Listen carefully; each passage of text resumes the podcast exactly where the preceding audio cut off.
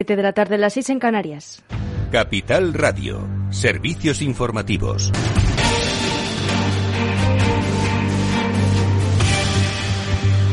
Buenas tardes. La Organización Meteorológica Mundial advierte de que las olas de calor serán normales y cada vez más fuertes y frecuentes. Continuarán hasta 2060 independientemente de la toma de medidas y del éxito o no de las mismas para mitigar el cambio climático. Al mismo tiempo, la Organización Mundial de la Salud alerta de que la actual ola de calor puede tener graves consecuencias en colectivos vulnerables, tales como ancianos, niños, mujeres embarazadas y personas que padecen enfermedades crónicas, también aquellas que trabajan en el, exterior sin el equipamiento adecuado. Al mismo tiempo, España se prepara para otra subida de las temperaturas. La segunda ola del calor del verano en España termina este martes tras al menos nueve días con unas temperaturas infernales entre 39 y 45 grados. Supone una anomalía entre 5 y 20 grados por encima de lo normal para la época del año según las zonas. Aunque los termómetros dan ahora un una pequeña tregua, el calor sofocante va a volver y la Agencia Estatal de Meteorología vigila muy de cerca la situación por si se volvieran a dar las condiciones de la ola de calor a partir del jueves. Continúan también los efectos de la ola de calor que atraviesa Europa en las zonas naturales de España con una ola de incendios sin precedentes. Seis de los 38 incendios en vigilancia preocupan a las autoridades en Ávila, Zamora, León, Lugo y Urense. Los fuegos han arrasado 60.000 hectáreas, la mitad de ellas calcinadas en Zamora y han obligado a desalojar 8.000 personas en Zamora, que hace pocas semanas era noticia por los incendios de la Sierra de Culebra. Persisten dos de los peores incendios de la jornada en Almaraz del Duero y en Villaseco del Pan.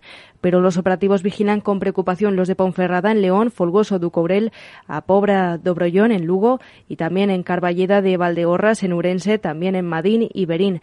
En la misma provincia, en Zamora, los fuegos se han cobrado dos vidas, la de un bombero forestal de más de 60 años y la de un pastor. La preocupación se centra ahora en el viento que podría avivar o propagar los fuegos en los montes.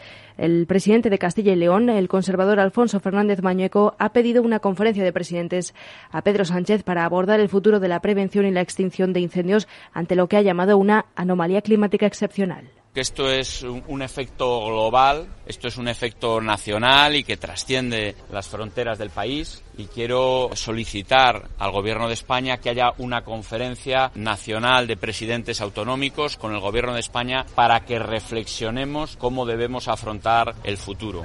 Es necesario que cuando pase el verano haya una conferencia de presidentes extraordinaria para mejorar la coordinación, afrontar lo que es ya una situación de anomalía climática excepcional. Mañueco, que gobierna con Vox Partido Negacionista del Cambio Climático, ha propuesto la celebración de la conferencia de presidentes después del verano en septiembre y en la rueda de prensa posterior al Consejo de Ministros, la ministra portavoz y de Política Territorial, Isabel Rodríguez, ha reconocido la necesidad de hacer una revisión y un reforzamiento de los materiales y humanos. Dadas las circunstancias, ese cambio en la climatología que sin duda está cambiando el tiempo y el momento en que se producen estos incendios y la magnitud de los mismos, es necesario hacer un análisis, una revisión e incluso un reforzamiento de los medios materiales eh, y humanos. El Gobierno ya lo está haciendo. Les recordaba ese acuerdo de Consejo de Ministros del día 21 de junio de este año, donde avanzábamos el refuerzo en algunos medios materiales y todos los dispositivos humanos que poníamos a disposición de las comunidades autónomas. Y la inflación en la zona euro se dispara en junio hasta un máximo histórico de del 8,6% interanual. Se trata de una cifra que supera en más de cuatro veces el objetivo del Banco Central Europeo del 2%. Esta subida responde a la escalada del precio de la energía de un 42% y de los precios de los alimentos frescos que subieron más de un 11%. La tasa de inflación subyacente, que excluye alimentos frescos y energías más volátiles, se situó en el 3,7%, una décima por debajo del récord registrado el pasado mes de mayo del 3,8%. Son datos que tendrá en cuenta el Banco Central Europeo en la reunión de este jueves, mientras el consenso del mercado espera una subida de los tipos de interés de 25 puntos básicos. El Fondo Monetario Internacional calcula que un cierre total del gas de Rusia a Europa tendría un efecto devastador para los países de Europa del Este. En el caso de España, mucho menos dependiente del gas proveniente de Rusia, el efecto sería significativamente más limitado y la caída del PIB se situaría frente al de Alemania, que sería un 6%, en torno, en el caso español, al 1%, igual que en el caso de Francia. Es todo por ahora. Continúen informados en capitalradio.es. Les dejamos en Afterwork con Edu Castillo.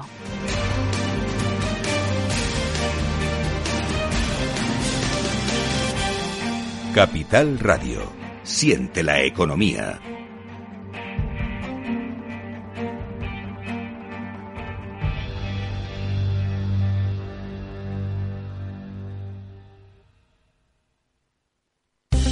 ¿Interesado en bolsa? ¿No quieres pagar comisiones? XTB es tu broker. Compra acciones y ETFs en cualquier mercado con 0 euros de comisión hasta 100.000 euros. Abre tu cuenta 100% online en solo 15 minutos. xtb.es. Riesgo 6 de 6. Este número es indicativo del riesgo del producto, siendo uno indicativo del menor riesgo y 6 del mayor riesgo.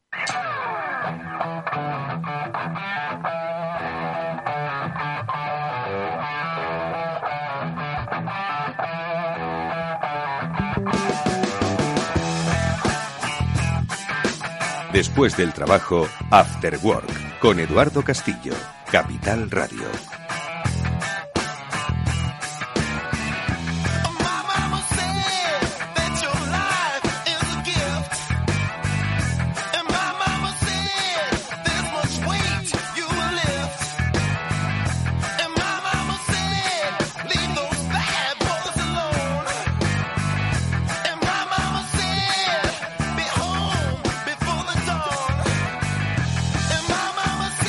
Tal amigos? Comienza el Afterwork aquí en Capital Radio. Hoy vamos a, en este último programa, no de la temporada, nos quedan todavía un par de ellos, pero sí el que tendremos con Félix López, vamos a analizar cómo nos vamos a ir de vacaciones, si nos vamos de recesión o no nos vamos, o por lo menos cómo vamos a volver. Bueno, pues en esta primera parte del programa hablaremos sobre ese escenario complejo que se avecina para la economía, no solo española, sino también internacional. Y en la segunda parte tenemos programa especial. Hoy nos acercamos a la inversión en Extremadura. Sí, amigos míos, que tiene grandes oportunidades. Nos van a contar dónde se encuentran estas oportunidades Juan Millán, socio director de Get Network, y también Antonio Ruiz Romero. Él es el secretario general de Economía y Comercio de la Junta de Extremadura. Les hemos convocado para que nos hablen de oportunidades de inversión. Prestad mucha atención porque hay de verdad buenas eh, perspectivas, buenas eh, posibilidades en esta región que tiene mucho que decir. Bueno, pues esto es el After Work, amigos. Comenzamos ya mismo. Bienvenidos.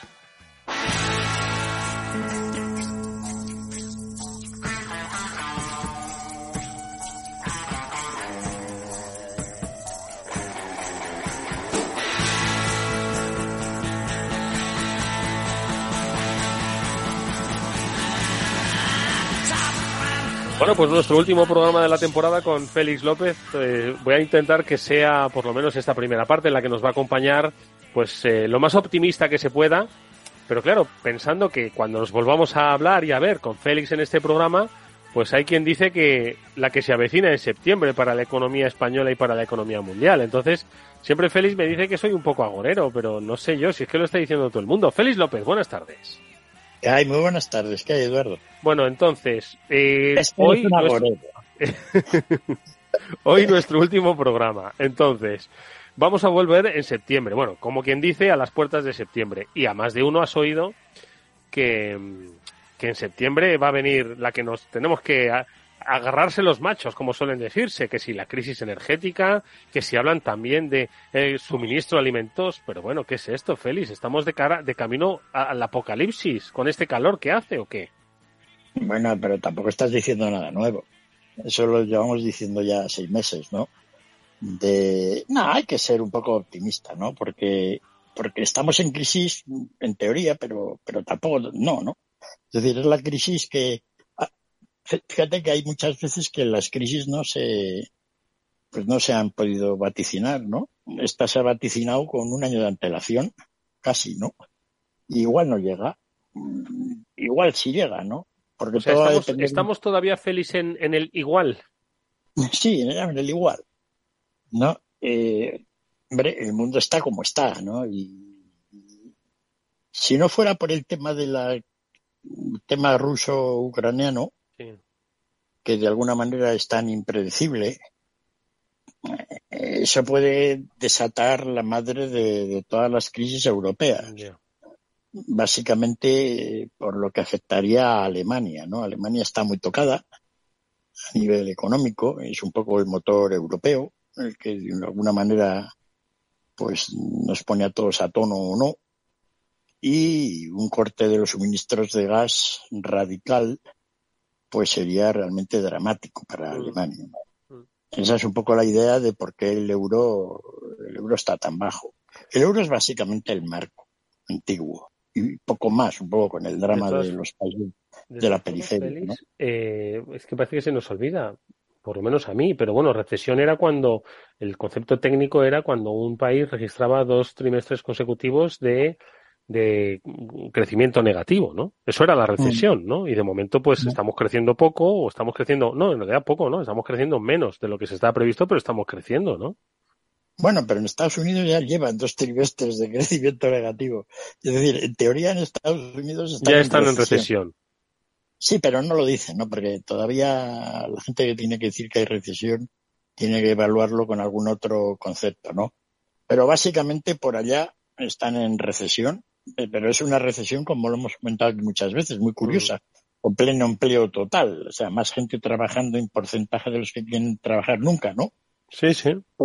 Pese a que todos aquellos que hicieron la gran evasión, de alguna manera, mm pues ahora igual se han arrepentido un poco y quieren volver a trabajar. Entonces es una, es una, lo hemos comentado, es una crisis rara porque tiene muchos componentes extraños que, nunca, nunca ha habido, pues una guerra, el tema del COVID, la gente esa que no quiere trabajar o, no quiere volver a la oficina y tiene que trabajar, todo lo que implica eso para la productividad del trabajo, ¿no? Y de cómo las empresas pues están organizando eh, situación en China compleja, ¿no? Es decir, es algo, oye, sí, es extraño.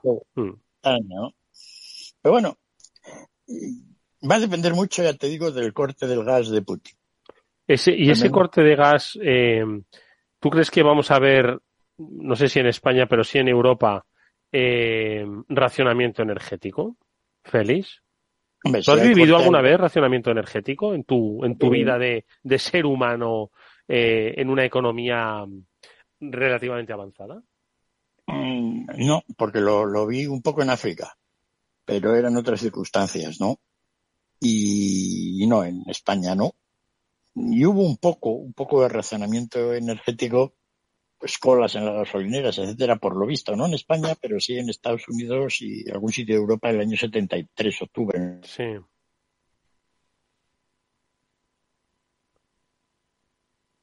Félix, ¿me oyes bien? Sí, pero, pero aquello no, no duró mucho, ¿no? Hmm. Y entonces, pues bueno, hombre, no hay duda de que si cortan el gas a, de que si cortan el gas a, Alemania, el razonamiento energético en Alemania duro. Se va a dar, ¿no? Se va a dar. Todo el mundo está especulando, pero Putin se atreverá a hacer un corte total de tal manera que se arriesga a que, bueno, lo pasemos frío, pasemos frío durante unos meses, pero que hagamos una reorientación total de la política energética y entonces Putin se tiene que comer el gas pues para el resto de su vida. De su vida, ¿no? Sí. Es decir, que Putin se está jugando mucho en esta historia. Pero como es una historia que depende de la mente de Putin tan variopinta, pues sabe Dios, ¿no? Mm. O sea, que no puede uno hacer, uno no puede aplicar ninguna lógica aquí. De todas formas, con cierta perspectiva, eh, creo que la Unión Europea debería revisarse otra vez a sí mismo cómo enfoca las graves crisis porque yo creo que es que no lleva dando una a la Unión Europea, pero desde hace mucho tiempo, ¿eh? empezando por el Brexit hasta, en fin, yo qué sé, por, por, por, muchas cosas. Pero tú te acuerdas, Félix, cuando eh, estábamos a principios de año, pues a, bueno, a principios de año, porque la invasión de Ucrania se produjo en marzo, ¿no? Si no me equivoco, ¿no? Es decir, que eso estamos hablando del primer trimestre.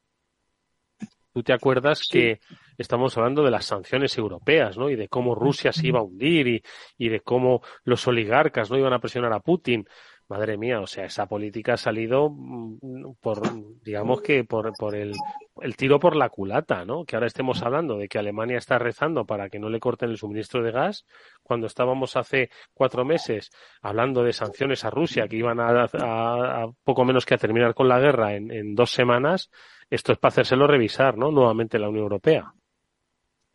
Sí, no, hombre, todas estas situaciones son complejas, ¿no? La Unión Europea está, va a atravesar por más problemas, ¿no? De alguna manera el líder era Alemania, pero claro, el desastre geopolítico alemán no está en los escritos, ¿no? O sea que el deterioro político de Alemania, pues, vamos, todo el mundo se ríe ya en la cara de ellos, ¿no? Entonces, va a ser complejo, ¿no? Cómo, cómo va a evolucionar todo esto, cómo aguantaremos o no pues esta situación de, de, de, de, guerra con Ucrania o de apoyo a los ucranianos. No es que los europeos hayamos hecho nada, salvo los polacos, los lituanos, etcétera, ¿no? Y los del Reino Unido. Los demás, la verdad es que realmente vamos con Putin, ¿no? Ten en cuenta en cantidad de suministros. Si por suministros entendemos todo lo que se manda a un país, pues incluso perfumes, pues para que las chicas o chicos se perfumen bien, los eh, europeos hemos mandado unas 12 veces más de suministros a Rusia que a Ucrania. Es decir, que los europeos vamos con Rusia en la práctica. Sí, sí, el comercio internacional con Rusia es, es posiblemente más grande que el que tienen con Ucrania el resto de los países. Estoy de acuerdo. Sí. las ayudas, ¿no? Es decir, no esto no hay que verlo desde el punto de vista del dinero que pagamos por el petróleo, etcétera, sino de cuánto producto les damos. Los economistas, ¿no? Sí, los economistas durante todos los libros de ciencia económica, pues lo que, lo que importa es el aspecto real de la economía, los bienes y servicios que se intercambian. Que el dinero es como un velo. Bueno, así está la ciencia económica llena, premios Nobel con ello. Pero resulta que cuando nos encontramos con un tema muy concreto como este, lo único que nos fijamos es del dinero de cuánto dinero mandamos a Rusia por el petróleo, etcétera. En vez de fijarnos en el aspecto real del petróleo que recibimos y de cuántos suministros mandamos a Rusia físicos. y, si lo vemos desde este punto de vista, que es al menos uno, un punto de vista alternativo, pues nos estaremos dando cuenta de que aunque las exportaciones a Rusia han caído mucho, porque los rusos han dejado de importar, básicamente, no porque nosotros les hayamos prohibido exportar, porque salvo una serie de productos que es solo el 20% de las importaciones rusas no están prohibidos. Es decir, los rusos pueden hoy importar el 80% de lo que importaban antes. Si no lo hacen es porque el importador ruso, el que importa, dice, joy, lo voy a vender.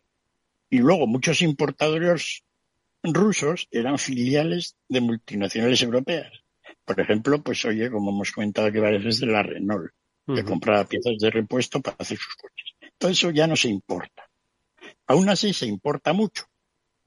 Y todo eso que mandamos los europeos es diez veces más de lo que les hemos dado a Ucrania de cuatro cañones y cuatro balas, que además es todo un fraude, porque se dice que la ayuda son tres mil millones de dólares y les cobramos cada tanque a 300 millones. Pero claro, todo esto de los precios de, de, ayuda militar, pues imagínate, ¿no? Ya. Es decir, mandas ahí cuatro balas y como se las has vendido a precio de, entonces, el apoyo a Ucrania europeo es mínimo, es casi inexistente, ¿no? A nivel de lo que realmente nos cuesta a los europeos esta broma. Pero los políticos europeos, con la verbena que se traen entre ellos, pues no son capaces de ver. ¿no? Ni, ni, ni lo van a ver, porque son estructuralmente incompetentes. Entonces, con esta estructura incompetente que tenemos, pues vamos a ver cómo termina todo esto. ¿no? ¿Quién gana esta guerra? Porque los rusos están fatal, con todo lo que han robado ellos, ¿no? De los tanques ya no saben ni los que le quedan, ¿no? Munición han tirado la que han tirado, pero no tendrán eterna. Mm. Y bueno, pues que la crisis no, eh, que, las sanciones no funcionan, las sanciones están funcionando enormemente. Lo que pasa es que nadie nos está contando Alguien podría ver en alguna embajada, ¿no? En Moscú, etcétera, contarnos qué pasa en la calle en Moscú. Nadie lo dice. Sí, sí, ahí tienen o no restricciones, ¿no? Como se apunta a las que vamos a tener aquí, ¿no? Pues fíjate las restricciones, fíjate que hemos hablado aquí, en, aquí el último año, sobre el problema de los coches porque no teníamos chips. Sí. Pues resulta que en Rusia un millón de coches que se fabricaban localmente ya no se ha fabricado ninguno. O sea, ¿Eso qué efecto tiene en la economía de Rusia? Sí, sí, sí. Pasar de un millón de coches fabricados a cero. No, los rusos pues tendrán un mercado de coches de segunda mano. ¿Sabemos algo de él? Mm. ¿No? Es decir, que hay mucha falta de información que alguien debería de proveerla. Pero no, está la gente ahora, todo el mundo sentado en el sillón, ¿no? Y no va a la calle a preguntar. Al contrario de lo que hemos hecho aquí en, aquí en After Work, pues vas por la calle y preguntas a la gente. ¿Tienes algún indicador para no creerte lo que te dicen las cifras del gobierno? Sí, sí. Sí, ¿no? Es decir, yo siempre que veo algún dato ahora de Rusia, etcétera, pues uno se queda, ¿esto no lo han sacado? ¿Será cierto? Nadie sabe, por ejemplo, ni está contando cuál es el incremento de los trenes que van de China a Rusia. ¿No? Mm. Que indica bastante, pues, oye, todo este montaje. Eh, ¿Cuántos barcos están comprando los chinos ahora petroleros para llevarse el petróleo ruso? Para que después de diciembre no haya problemas de sanciones. Es decir, hay un montón de geopolítica económica. El tratamiento está siendo realmente entonces, las sanciones, ah, es que no afectan, claro, el ruso sigue viviendo. También vivieron los iraníes con las sanciones y están todos vivos. Mm. Pero otra cosa es, efectivamente, de qué manera eso afecta a todo, toda la economía rusa, que debe ser muy grande. Mm. Oye, Félix, eh, dime. No, te iba, iba, iba a cambiar, bueno, no me voy a ir muy lejos, porque estabas mencionando a China. Nos decía la última vez que estuvo por este programa Javier López Bernardo pues que en noviembre, ¿no? Si no me equivoco, es el, punto de, inflexión en la política china, ¿no? A propósito de, de la, entiendo que de la reunión del Partido Comunista. Y un poco, ¿tú lo tienes en el radar económico también o no? Sí, hombre, China es, siempre ha sido, aparte de que lo comento mucho con Javier, ¿no? Es decir, el, tema central de, lo que es el mundo en los últimos años a partir de finales de año, pues al Xi Jinping, pues ya le hacen emperador de por vida. Y entonces, hasta que le den el hisopazo, pues, pues va a estar aguantando la situación caótica en la cual se encuentra China, ¿no? Porque China sobrevive pues a base de, un sistema un sistema muy peculiar, es básicamente el sistema nazi en, en la época de, de, de la Segunda Guerra Mundial. ¿Qué era Sí, pues un control de cambios, básicamente inversiones gestionadas, eh, control de salarios no tanto. No es exactamente así el procedimiento, pero, tiene un tema, ¿no? Y entonces, pues los rusos, los chinos pueden seguir en este proceso de cada vez, cada vez que viene una crisis, pues oye, tú inyectas dinero y alguien se endeuda. Ese alguien, pues eh, a veces han sido las economías domésticas, durante años fueron las empresas estatales, ahora les toca el turno a los ayuntamientos y las comunidades locales, que, como no van a tener dinero suficiente para financiar todo su presupuesto, dado que donde se acaban el dinero, que es con la venta de los terrenos, pues ya no venden nada, pues, pues más deuda. Y entonces llega un momento en que la deuda está cogiendo, pues ya, ya llevan 10 años con esto pero cada vez es peor, ¿no? Y va a llegar un momento que, pues, como hemos comentado alguna vez Javier y yo, que a los chinos pues les va a flaquear, digamos, el pulso y van a dejar de invertir. Es decir, invertir en carreteras a ninguna parte o en política tecnológica o en trenes que han hecho a todos los lados. Y la política básica de inversión en infraestructuras salvaje que ha tenido China. Ayer mismo estaba viendo un puente que han hecho nuevo. Pues vaya puente. Va de una ciudad a otra por encima de un kilómetro de altura, pasa por un túnel y todos en China han hecho todas las semanas hacen un par de ellos. O sea, lo en China es todo. Pero llega un momento en que si eso les flaquea, porque ya se les están acabando las oportunidades, pues entonces la crisis que se les avecina es gorda, ¿no? Y la habrá. China va a tener un petardazo gordo. Pero eso no va a pasar nada, es decir, salvo que lo van a pasar mal durante un par de años. Luego, pues como China es una economía muy avanzada en muchos aspectos, pues se recuperarán. Si logran, de alguna manera, que el aspecto social, pues no, no, porque esta semana, pues hacían ya, vamos, en guerra contra, contra, contra bancos, etcétera, porque no les, debe, no les debía, no les devolvían el dinero en las cuentas o los pagos por hipotecas en muchas zonas de, mm. China.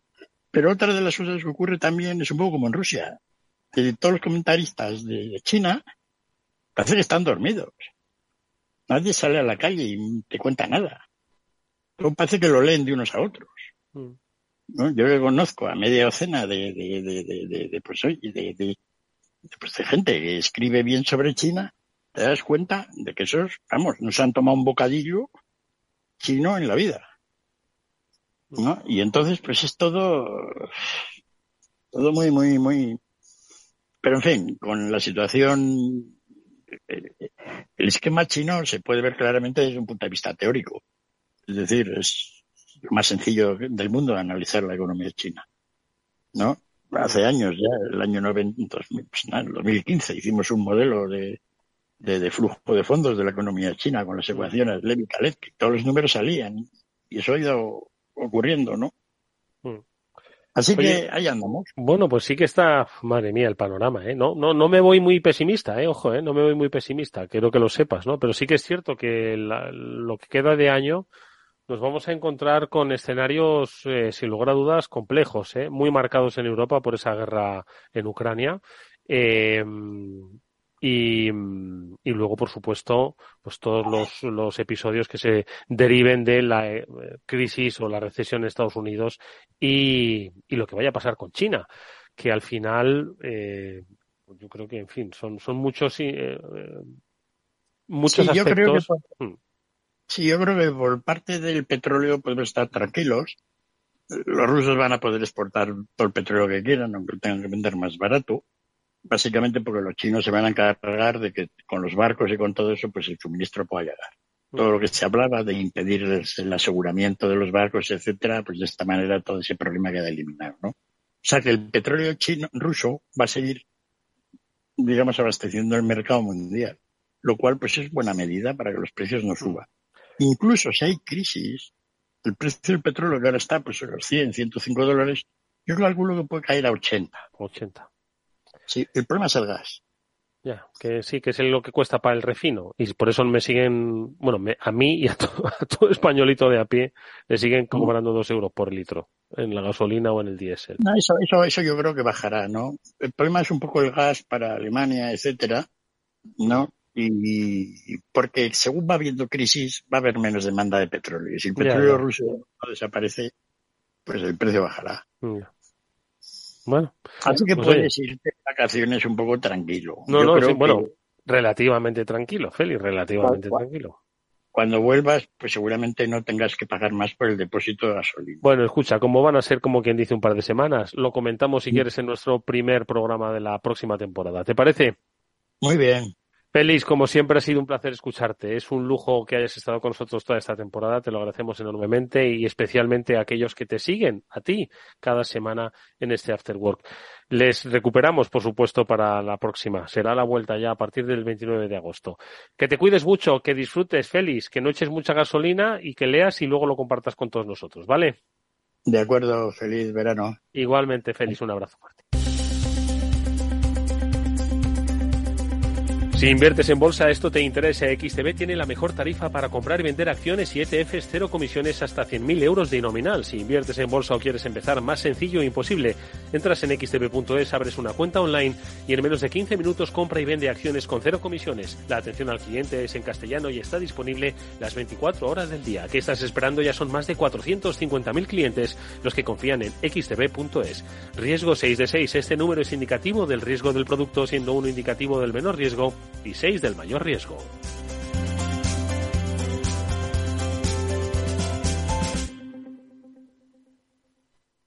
Eduardo Castillo en Capital Radio, After Work. ¿Qué es ir más allá?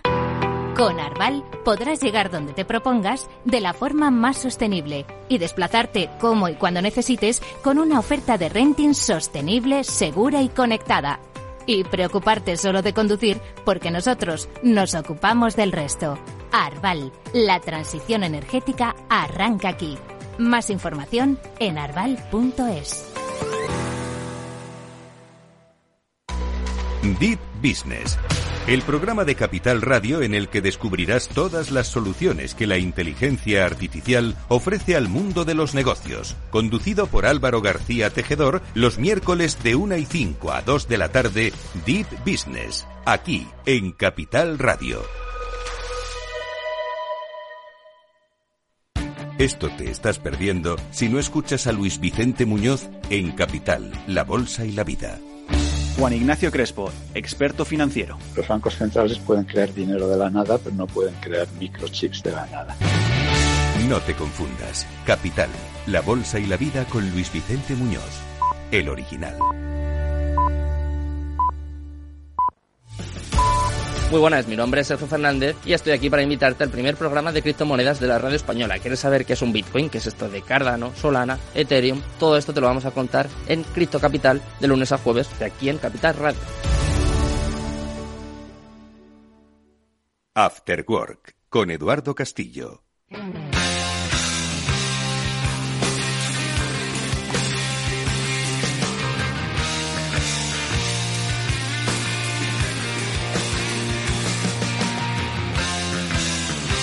Este programa pone su foco en las oportunidades que nos podemos encontrar, oportunidades de negocio en Extremadura. Ya sabéis que uno que habla siente debilidad por esta región y siempre que tenemos la oportunidad de dar a conocer cuáles son precisamente esas oportunidades que van mucho más allá de las oportunidades turísticas, que ojo también es un punto importante para hacer negocios en Extremadura. Hoy nos vamos a fijar en oportunidades en otros sectores, sectores industriales, sectores medioambientales, sectores tecnológicos y lo vamos a hacer con la ayuda de Antonio Ruiz Romero. Él es el secretario general de Economía y Comercio de la Junta de de Extremadura, al que ya saludo. Antonio, muy buenas tardes, ¿cómo estás? Muy buenas tardes, encantado de estar con vosotros. Nos va a ayudar en esta aproximación a las oportunidades que hay en Extremadura. Juan Millán es amigo de este programa, él es socio director de Get Network. Juan, ¿qué tal? Muy buenas tardes, bienvenido. Muchas gracias, buenas tardes, Eduardo. Oye, hace relativamente poco, Juan, se celebró el Investors Day en Extremadura. Eh, hubo muchas oportunidades, hubo muchas ponencias, hubo muchos comentarios, pero también hubo informes que avalan que Extremadura se erige como una eh, región de oportunidades, un clima de negocios favorable en determinados eh, segmentos y en determinados sectores que yo creo que es bueno que pongamos en valor. ¿Qué se dijo, Juan, en ese Investors Day? Pues se dijo mucho y, la mayoría muy positivo. Al final, eh, parte de nuestro trabajo es profundizar en, identificar esas oportunidades y como bien decías al principio, Extremadura tiene mucho que ofrecer. y nos encontramos en mitad de una revolución industrial, posiblemente la más intensa de, la historia, que con el COVID pues no ha hecho más que acelerarse y que va a dejar unos ganadores, perdedores o, o digamos mejor aquellos que sepan jugar mejor sus cartas estarán en una posición más ventajosa. Y, si uno analiza las ponencias y los datos, el puro dato, Extremadura cuenta con las mejores cartas para afrontar esta nueva revolución, ¿no? Hay una previsión importante de inversiones, hay un mapa empresarial interesantísimo de multinacionales que no solo generan empleo, sino también generan mucha riqueza económica y generan atracción. Yo creo que es un punto de partida, bueno, un punto de partida, digamos, para esta nueva era, ¿no? Porque de alguna forma Extremadura no nació ayer, ojo, tiene muchos valores eh, que aportar y compartir, pero tenemos un punto de partida en cifras, Juan, muy interesante. Sí, o sea, nosotros, como que hemos realizado el, primer barómetro sobre el clima de inversión extranjera en, la región y los datos no han sido del todo sorprendentes porque ya había, conocíamos eh, parte de, la trayectoria, pero sí que nos podemos poner en valor, pues eso, que las empresas de capital extranjero no solo no han bajado el empleo, sino que lo han aumentado, que las perspectivas de inversión eh, son superiores a la media del resto de España, porque parte del, trabajo fue ponerlo en valor con respecto a, España, porque al final cuando uno analiza una economía la tiene que analizar en su contexto. Y en ese sentido, el, indicador de, rendimiento ha sido mejor que el resto de España, que, que al final, oye, pues eso también hay que hacer eh, ponerlo en valor y, darlo a conocer, ¿no? Eso, vamos, en, datos tan específicos como en, en, I D, que es la clave de esa revolución, estamos hablando que un quinto de las empresas de capital extranjero prevén aumentarlo, mientras que el 50% mantenerlo, que son datos muy por encima del resto. Pues vamos, si te parece, Juan, a conocer cómo poder aprovechar esas oportunidades, como decimos, con la ayuda de Antonio Ruiz, el secretario general de Economía. Antonio, eh, dicen que, Extremadura está de moda, lo decía el presidente Fernández Vara en este Investors Day precisamente. Yo creo que lleva de moda mucho tiempo, ¿eh? ¿eh? Y a todos aquellos que seguro que este verano se van a acercar a muchas de las zonas maravillosas que tiene Extremadura, que estamos hablando no solo de la Vera, ojo, ¿eh? Nos podemos ir también a, la Siberia extremeña, hay muchas zonas eh, que visitar. Eh, ¿Por qué está de moda? ¿Por qué decimos que ahora mismo Extremadura está en el foco? Bueno, pues, pues quizás porque había mucha gente todavía que era, que era desconocida para ellos, ¿no? Hay una frase de, Rodríguez Ibarra eh, ante unos empresarios que dijeron, me he sorprendido, es que Extremadura es la gran desconocida. Y le dijo en ese momento Rodríguez Ibarra, será para usted, porque le aseguro que, hay mucha gente que que ya la conoce, ¿no? Es así, es y entonces eso fue directo. O sea que en- yo creo que hay muchas empresas que, que quizás en lo callado, y por eso a lo mejor hemos, eh, somos, sabes que somos una región muy humilde en el, en el tema de que trabajamos, trabajamos y quizás no nos hemos sabido vender, ¿no?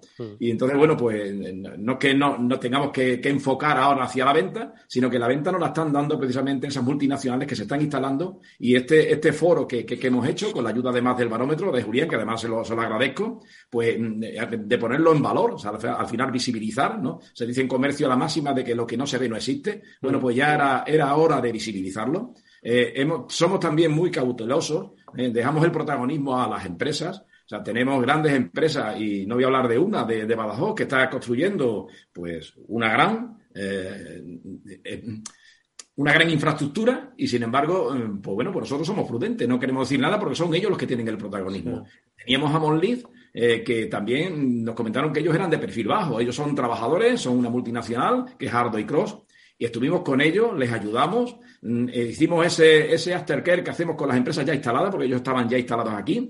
Tenían una inversión que en principio se iba para Portugal, porque los socios no la conocían. Aprovechamos un consejo de administración que tuvieron y junta de accionistas, en la cual nos invitaron a presentarle a los socios de Hardo y Cross eh, las ventajas que tenía Extremadura y cambiaron el proyecto y se instalaron y ahí están, ¿no? Entonces, muchas veces, pero no quisieron hacer mucho bombo, están ahí callados. O sea, eh, eh, en Vision, pues lo mismo también, y igual, bueno, eh, obviamente, pues sobra decir que, que los proyectos que han entrado, pues a través de los PERTE, pues obviamente la, la confidencialidad nos obligaba a, a no hablar, ¿no? Ya está, pero es que esa confidencialidad la hemos mantenido siempre, ese respeto por las empresas, que son ellos los protagonistas. Los protagonistas. Oye, el lunes van a salir las exportaciones. Llevamos ya, eh, pues, más de cinco años subiendo, pero subiendo y batiendo récord de meses, de trimestres y de años. El lunes se van a salir. Yo ya tengo los datos avanzados. Van a ser muy buenos datos. Qué bueno. Soy el, el director del Instituto de Estadística y tenemos datos avanzados. No puedo darlos, pero, pero son Pero muy sí que adelantas que van a ser muy buenos. Van a ser muy buenos datos. Y eso es gracias a las empresas, pero no solo las exportaciones, es que están incrementándose las importaciones. Con lo cual significa que el sector productivo está creciendo. ¿eh? Otro gran desconocido, otra parte gran desconocida que teníamos, era el personal cualificado. Y es una tristeza ¿eh? que formemos a tanta buena gente y esa gente no Se vayan. aquí. Y se tengan ese que es ir. El reto Mm. que tenemos. Y por eso tenemos que traer pues grandes empresas y, y, mm, como, las que, Efectivamente. Como las que hemos hablado. ¿no? Para retener ese talento ¿no? que se ha formado. espe- Efectivamente. Oye, eh, estábamos hablando de, Juan ha puesto un poco algunas, eh, algunos datos ¿no? sobre la mesa, pero ahí entiendo que varios factores ¿no? que son los que sirven de atracción a empresas eh, a Extremadura. Decías que, bueno, oye, se cambia el proyecto, son las empresas las que logran convencer a otras multinacionales para que cambien el proyecto, pero eso es porque se crea un entorno de atracción. ¿Cuáles son esos factores que le hacen atractivo, Antonio? Bueno, pues mira, quizás la- la- el primero de ellos es la cercanía que tenemos. O sea, es muy fácil eh, reunirse con un secretario general, con un director general, con un consejero o con un presidente. Facilísimo. No hay que dar muchas vueltas. Después tenemos que a nadie se nos caen los anillos y esa, esa estructura piramidal no existe. Aquí está, trabajamos en tándem y trabajamos por proyectos. Lo hicimos con, con Envision, que se ha, visualizado, lo hicimos con Volkswagen, con SEA Volkswagen, pero lo hemos hecho con otro proyecto. Nos sentamos y sentamos a los, a los presidentes ¿eh? y a los consejeros con empresas para que precisamente pues no se pierda ningún detalle y sean reuniones operativas. Pero a esas reuniones que van el presidente y los consejeros, que muchos de ellos son técnicos, con perfiles técnicos y directores generales, como yo, que me considero con un perfil técnico, van también los técnicos los jefes de servicio, porque lo que se trata es de, dar- de no hacer perder el tiempo al empresario. esa, esa máxima que hay, que también que se dice, "Ven, el tiempo es oro. Pues claro que es oro. O sea, un retraso en un proyecto de tres meses son tres meses menos de facturación, tres meses menos de beneficio y la pérdida de oportunidades de salir al mercado en un momento determinado que es interesante. No te cuento nada de un año. Entonces, todo lo que se está haciendo en simplificación administrativa, eso es, poten- eso es muy fuerte, lo que, lo, lo que tenemos ahora mismo de potencial, de esas cartas que estamos diciendo. Otra carta también es la planificación eléctrica, que quizás ha pasado de puntilla. La planificación eléctrica es lo que marca qué se puede hacer y qué no se puede hacer. En planificación eléctrica, lo que no está dibujado y lo que no está aprobado, y es ahora mismo tenemos la planificación hasta el 2026, no se puede hacer. Bueno, pues esa planificación eléctrica se ha aprobado para Extremadura. Ya tenemos la planificación para Extremadura hasta el 2026. Y eso va a permitir que esas 10.000 megavatios y, todo lo que se está montando de energía solar puedan tener puntos de vertido. Es que si no, no se podrían instalar. Y ahora mismo la sostenibilidad y eh, el autoconsumo es una cosa primordial. Los proyectos que están, muchos de los proyectos que están ahora y otros que están, que los tenemos en cartera y que están estudiando, ven a Extremadura como una posibilidad de autoconsumo. Porque el coste energético es un coste fundamental.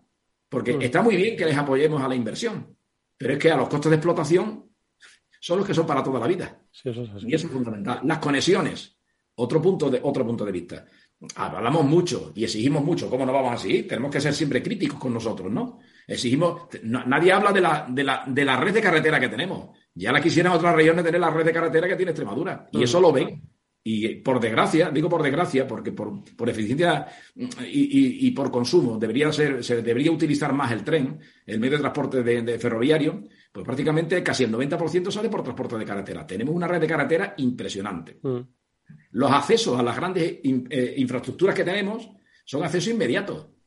El corredor de Nares, de todas las empresas que están en corredor de Nares o en otros puntos, para acceder a una vía rápida, dicen, no, tardo cinco minutos. No, perdona defíneme lo que es una vía rápida. O sea, que pueda ir a, a, 100 kilómetros por hora un camión o a 120 un, un, vehículo normal. Aquí sí, aquí en cinco minutos estás. De hecho, pues bueno, a, nivel particular, pues ya sabes que en la Nacional Cuarta ya es una alternativa a la que se está buscando de buscar Nacional Quinta y 630 para muchos más pequeños. Sí, sí.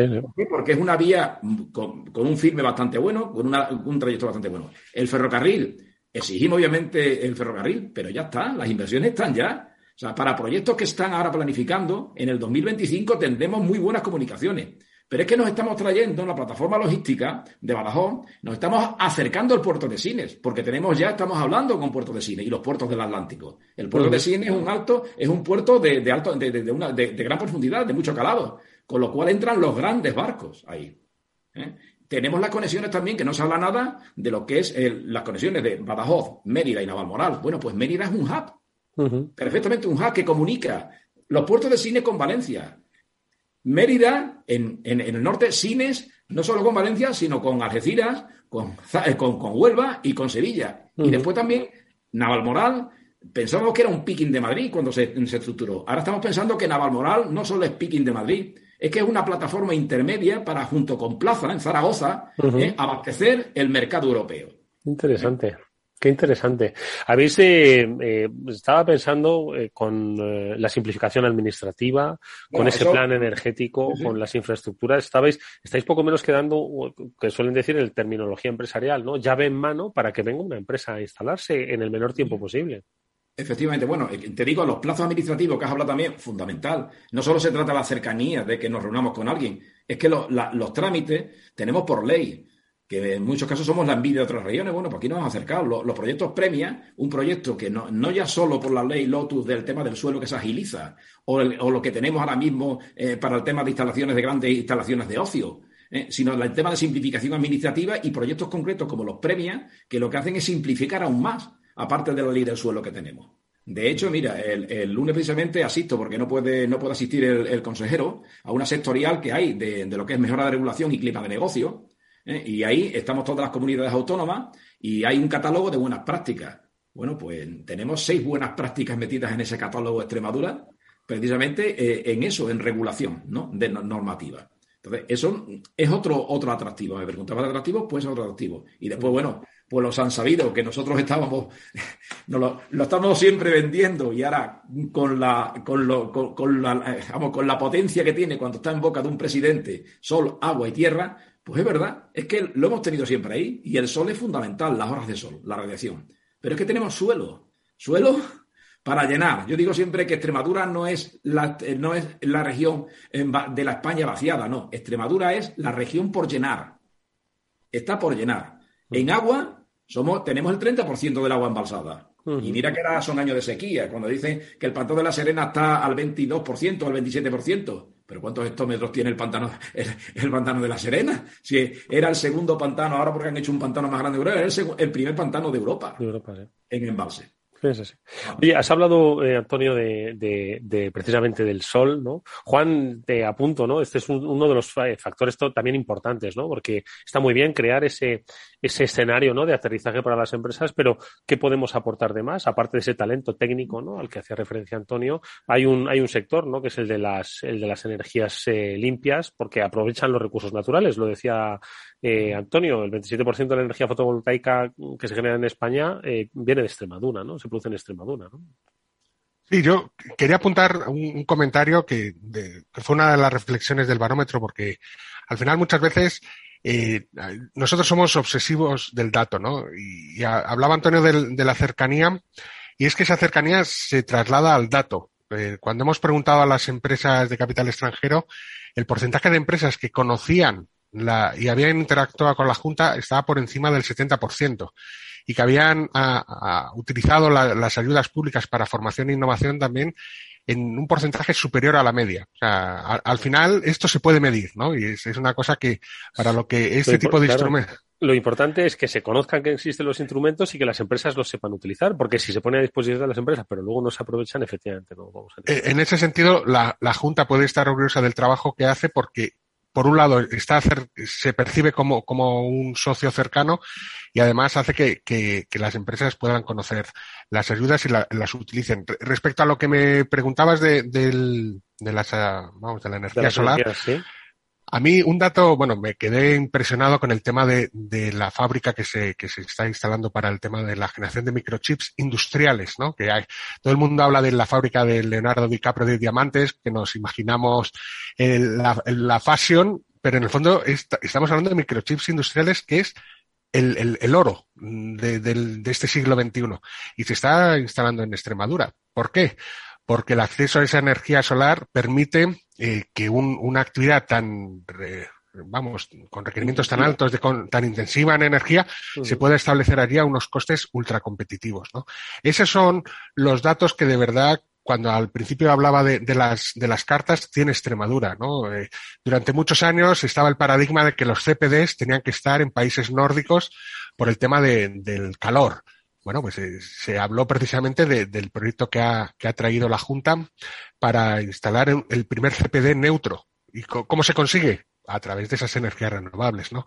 Y como digo, creo que existe eh, una oportunidad tremenda para Extremadura, eh, precisamente por, por esa combinación de acceso al agua, a las energías renovables y al suelo. No, no hay que olvidar que son las dos provincias más, si no estoy equivocado, las dos provincias más grandes en extensión, ¿no? De, de España. Entonces, de suelo eh, industrial, de suelo industrial disponible de forma inmediata.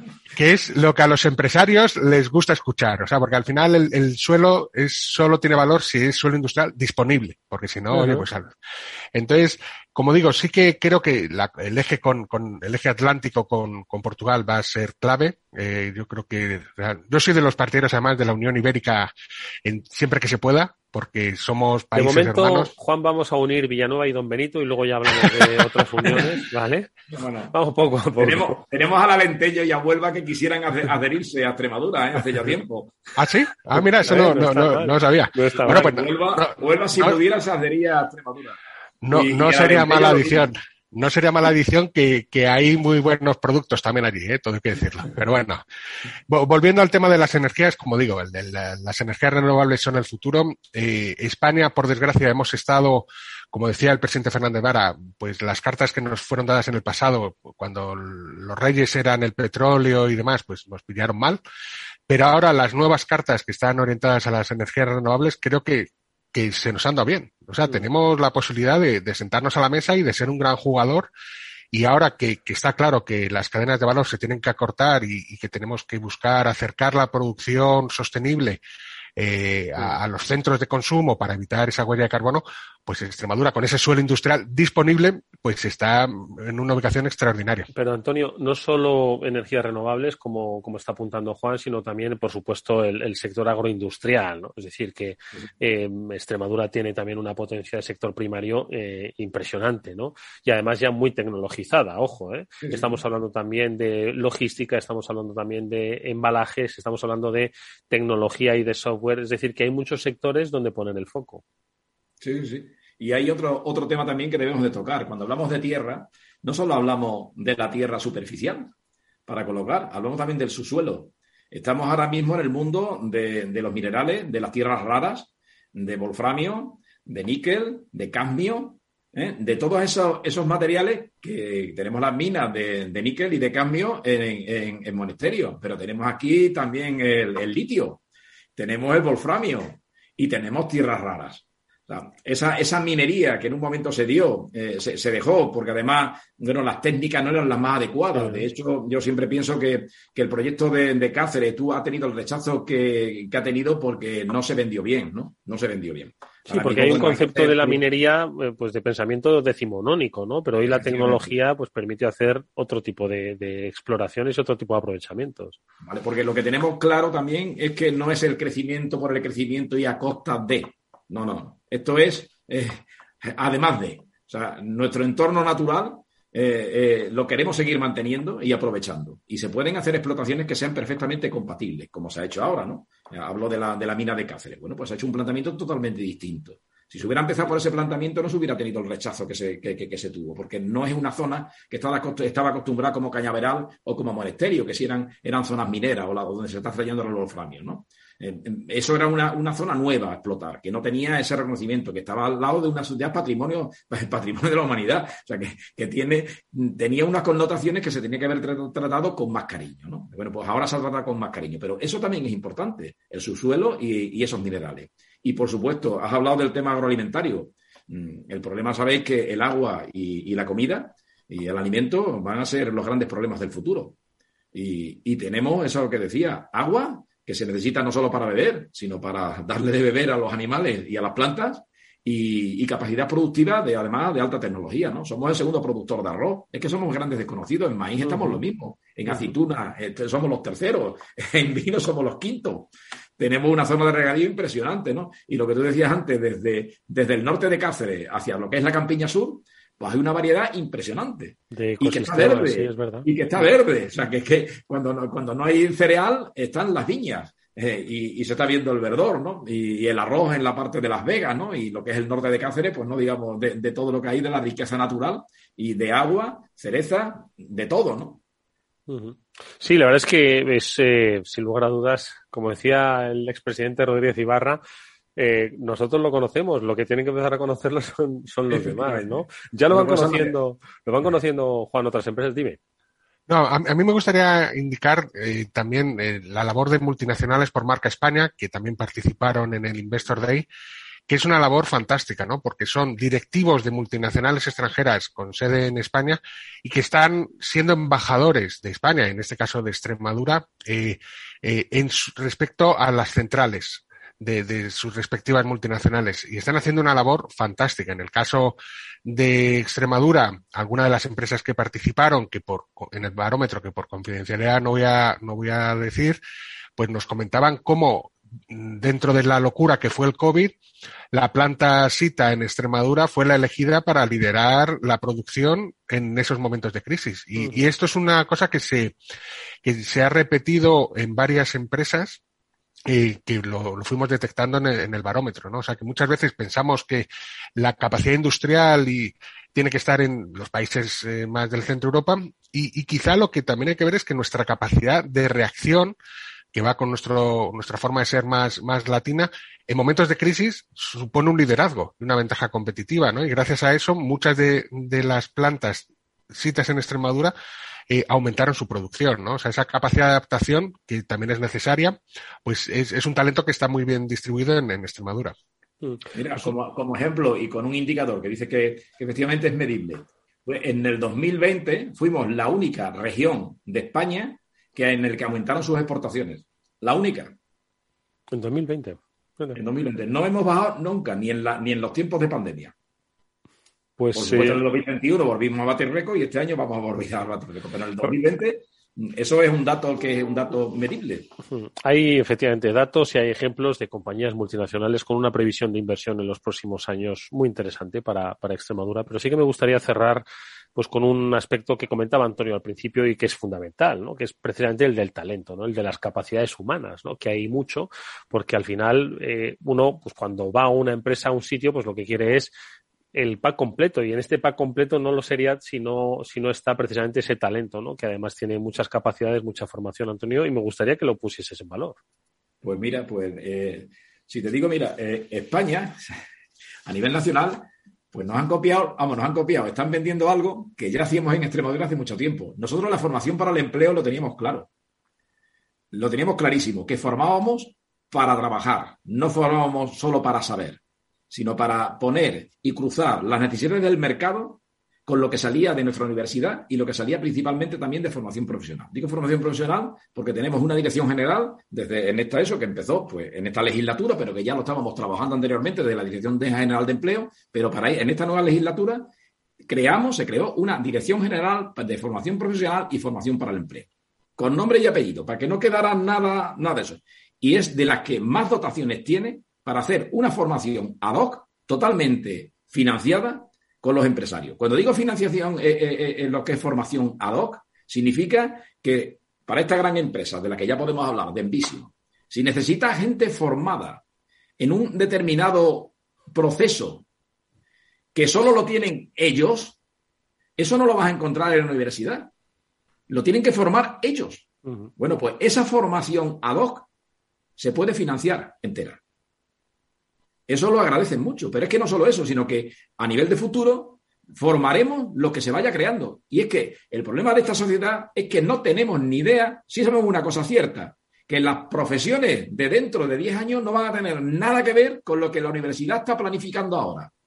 Con lo cual tendremos que tener la agilidad suficiente para ir formando siempre mm. a medida de lo que se necesita en el momento. Porque lo que formes hoy a lo mejor no vale mañana. Mañana hay que reestructurar otra vez la formación y volver a reciclar a todas esas personas. Juan, ¿qué te parece esta última reflexión que ha compartido Antonio? Pues fundamental. Además, eh, ojalá estos grandes proyectos tractores que hoy se están mencionando y alguno más que, me consta que están en cartera, pero que no se puede decir obviamente por confidencialidad, eh, sirvan para atraer de vuelta ese talento, porque es verdad que hay mucho talento extremeño repartido por, por otros países y que sería un, fantástico si pudieran regresar porque además traerán consigo la experiencia acumulada en otras maneras de hacer negocios, ¿no? Con lo cual, al final es, es una riqueza también para la región. Pues nosotros eh, no vamos a dejar de hablar de las oportunidades que hay en Extremadura son datos, ojo, ¿eh? no solo es entusiasmo, sino que es que son datos. Y al final, hoy estamos en un tiempo en el que se piden datos. Obviamente, se pide certidumbre, que es lo que quieren las empresas en tiempos un poco confusos como los que vivimos. Y más claro no lo ha podido dejar nuestro, nuestro invitado hoy, Antonio. Así que no nos queda nada más que agradecerte que hayas estado con nosotros. Nosotros volveremos eh, por Extremadura, estoy seguro, para conocer pues, eh, las oportunidades que surgen para todo tipo de sectores, compañías en, este, en estos entornos donde, como decíamos, se necesita seguridad certidumbre y, grandes oportunidades. Antonio Ruiz Romero es el secretario general de Economía y Comercio de la Junta de Extremadura. Nos ha acompañado en este programa especial. Gracias, Antonio. Mucha suerte. Ánimo con esos calores que nos afectan a todos. Eso, quiere decir, Extremadura tiene calor, lo aprovecha, pero hoy nos está afectando a toda la península. Mucha suerte y gracias de verdad. Gracias a vosotros, muchísimas gracias. Y por supuesto a, Juan Millán, socio director de Get Network, por habernos puesto en la pista de Extremadura. Nosotros lo hacemos poco a poco en este programa, hoy lo hemos hecho ampliamente. Volveremos por Extremadura, estoy seguro. Gracias, Juan. Muchísimas gracias a ti. Saludos.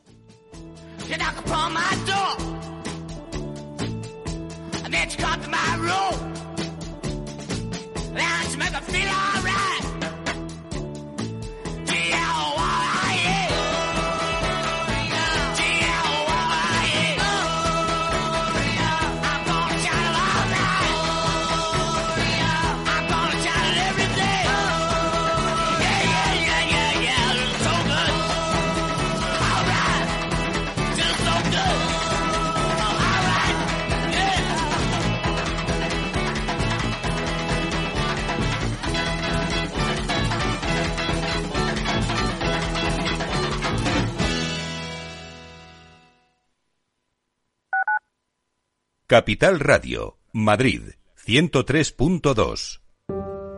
Te quiero de colores. Te quiero libre. Te quiero vibrante, acogedora, fuerte y valerosa. Te quiero como eres. Madrid, te quiero diversa. Madrid, te quiero diversa. Comunidad de Madrid. De la mano de Alejandro Mazón y el equipo de Cuídate Deluxe, llega el chico del chándal a El Balance para ayudarnos a estar en forma y mejorar nuestro bienestar general. Los miércoles a las ocho y media de la tarde en El Balance. Capital Radio. Nos gusta que las personas tengan opinión propia. Quienes aquí hablan también expresan su propia opinión. No representan la opinión de Capital Radio.